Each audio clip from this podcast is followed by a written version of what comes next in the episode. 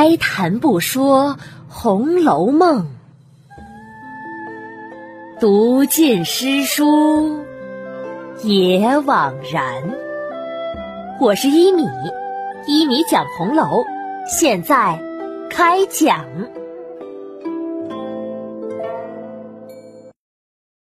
第二百九十九集，史太君破陈腐旧套。上一期还讲到，贾母让宝玉也给姐姐妹妹们斟一杯酒，而且还让大家都要喝掉本杯酒以后再斟满。可是斟到黛玉跟前时，黛玉却不喝，拿起有酒的酒杯来。放在了宝玉唇边，宝玉呀，毫不犹豫的一口饮干了。黛玉笑了笑，哈 哈多谢了。宝玉呢，又替他斟上一杯。凤姐儿啊，在旁边笑着提醒：“哈哈哈宝玉，别喝冷酒，小心手颤，明儿写不得字，拉不得弓就麻烦了。”宝玉呀，忙摆手：“我没有吃冷酒的。我知道现在是没有，不过是提前嘱咐你小心罢了。”宝玉呀，点点头，给里面一圈的女眷都斟完了酒，只除了贾蓉之妻，她是宝玉的侄儿媳妇，宝玉避嫌，就让丫头们给她斟了。然后呢？宝玉又出门，来到廊上，给贾珍等兄弟们也斟了酒，和他们坐在一起喝了一会儿，才重新进来，仍归旧坐。这时上了汤，又接着献上元宵来。是啊，元宵元宵，必吃元宵啊！这时啊，贾母吩咐着。好啦，戏呢暂时就不唱了，都歇歇。台上的小孩子们也辛苦了，给他们些热汤热菜去吃了再唱吧。说完呢，命人拿了些各色的果子、元宵等食物，去给戏子们吃去。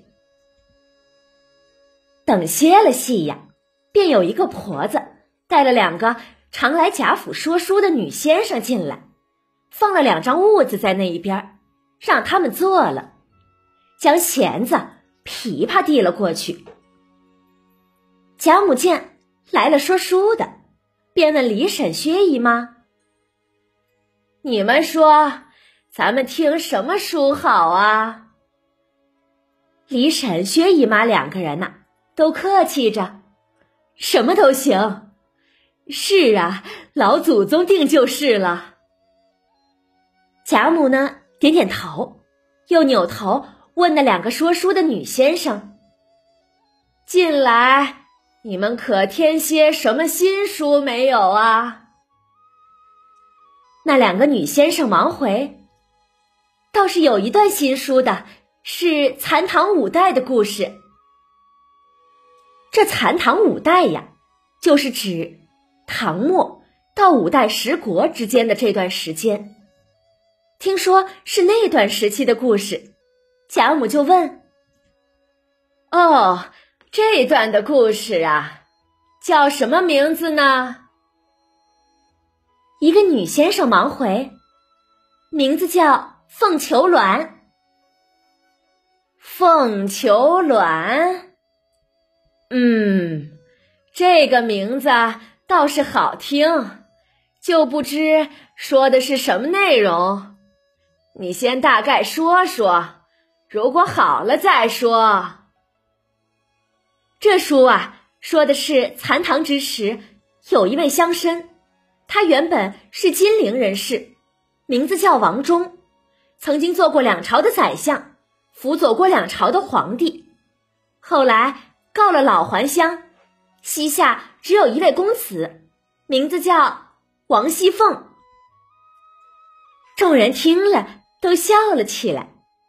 贾母笑着指指凤姐儿：“哈哈，这名字不是和我们的凤丫头重了名了？”一个丫鬟呢，忙上去推那说书的女先生：“嘿呀，刚才那个名字呀，是我们二奶奶的名字，快别瞎说。”贾母啊，却摆摆手：“不妨事儿的。”你说，你只管继续说就是。女先生啊，忙笑着站了起来，哈哈哈哈！是我们该死了，不知道那名字竟然是二奶奶的名讳。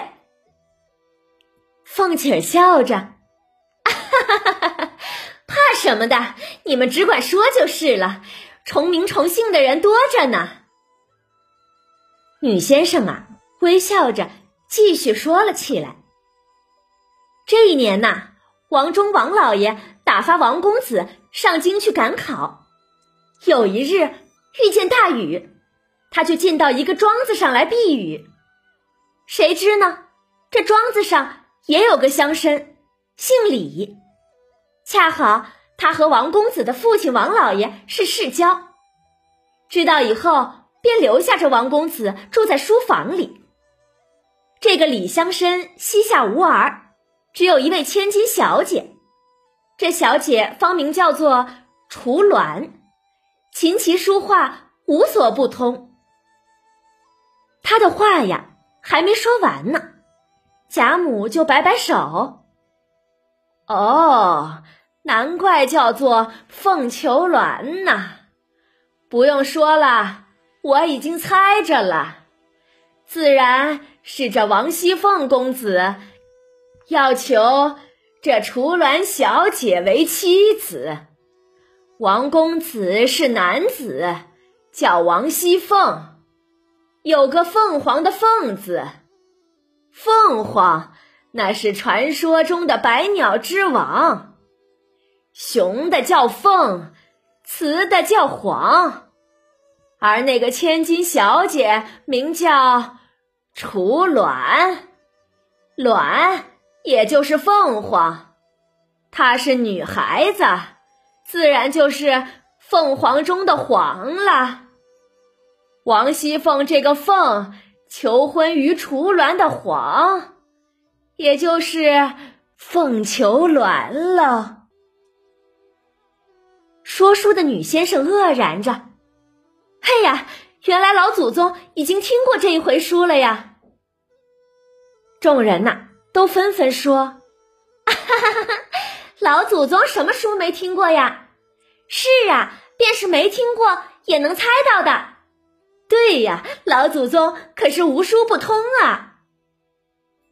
贾母啊笑着摆摆手：“哈哈哈这书我并没有听过。”可是也不用猜的，因为这些书啊都是一个套路，不过就是一些佳人才子的最没趣儿的，把人家女儿家呀说的那样的坏，还说是佳人，编的连佳人的影儿也没有了，开口呢都是书香门第，父亲。不是尚书就是宰相，生了一个小姐，必是爱如珍宝的。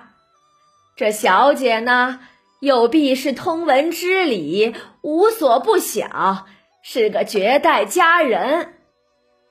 只是有一点，就是这小姐呀，只要见到一个清俊的男人，不管是亲还是友。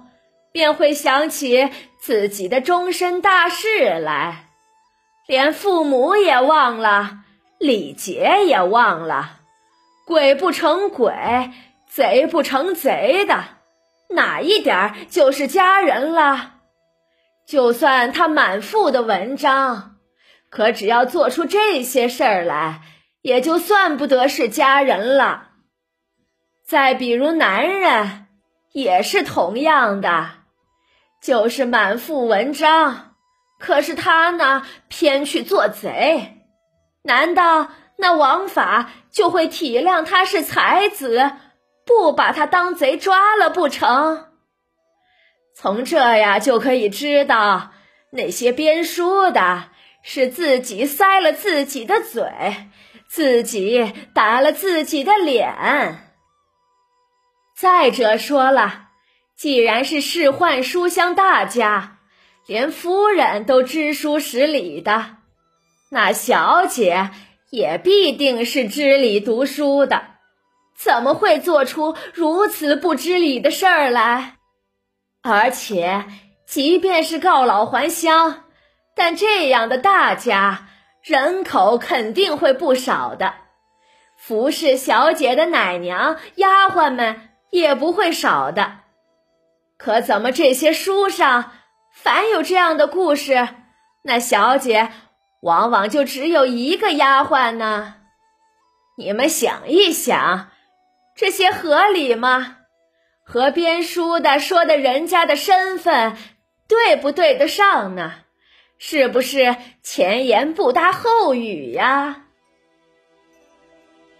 众人听了呀，都笑着说：“哈哈哈哈哈老祖宗这么一说，老祖宗这么一说，这里的谎言都被揭出来了，都被揭出来了。”贾母笑了：“哈哈哈哈哈，这是有缘故的。”我想编这样的书，有的是嫉妒人家的富贵，或者是有求富贵人家不能得愿的，就要起坏心，编出故事来去诬陷人家。再有啊，就是有些人他自己看了这些书，看得着魔了，他也想得一个佳人。因此呢，就编了这样的故事取乐来，做个白日梦罢了。实际上啊，他哪里知道那仕宦读书家的生活呢？别说是他那书上编的那些仕宦书里大家不像了，就如今的眼下，就拿咱们这中等人家来说。也没有那样的事儿，再别说是那些大家子了。可知啊，他们编的都是湖州的掉了下巴的谎话，所以呢，我们家里从不许说这些书，连丫头们也不许听这些话。这几年我老了，又因为他们姊妹们住得远。偶然我闷了，让说几句这样的书来听听，解解闷罢了。但是啊，只要他们姊妹们一来，我肯定就忙不让讲了，免得让孩子们听见了这样的瞎编故事不好。李婶、薛姨妈两个人都笑着附和。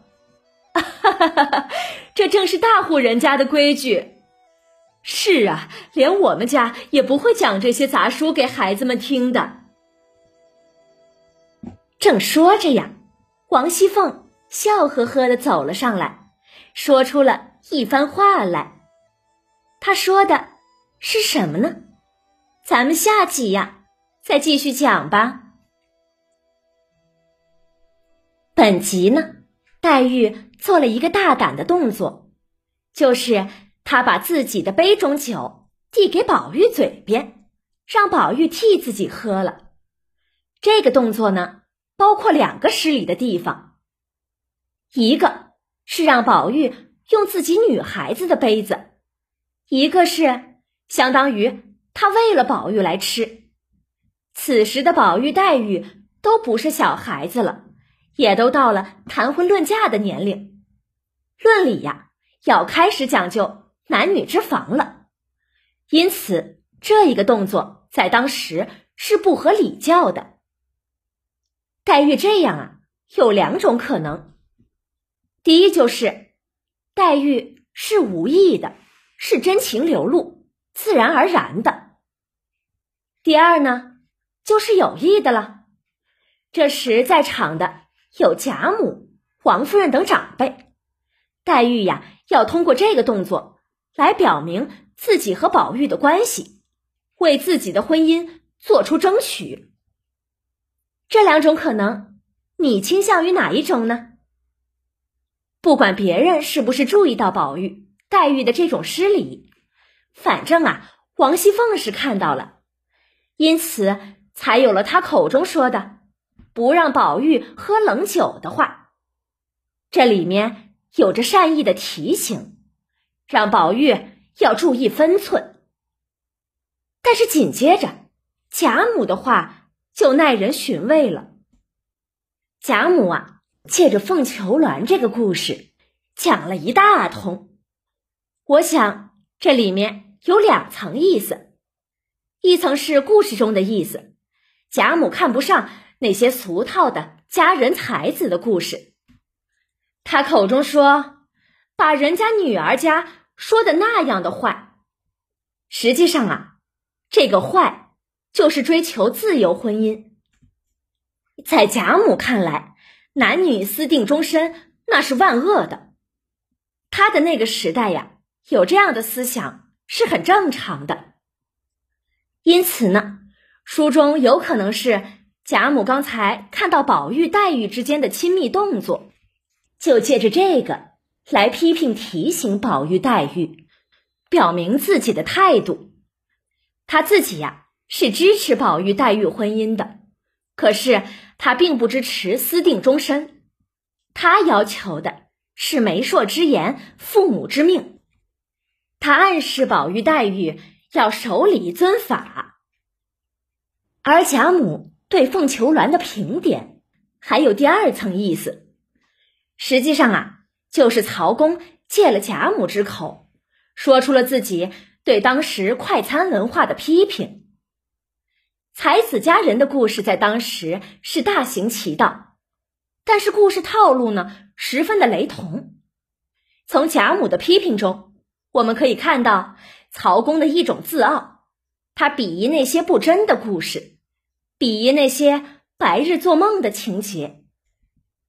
史太君破陈腐旧套，也就是曹雪芹的破陈腐旧套，这和《红楼梦》本书。开篇大石头对空空道人说的一番话是一致的。如果你记不清了，可以返回去听听《红楼梦》的第二集。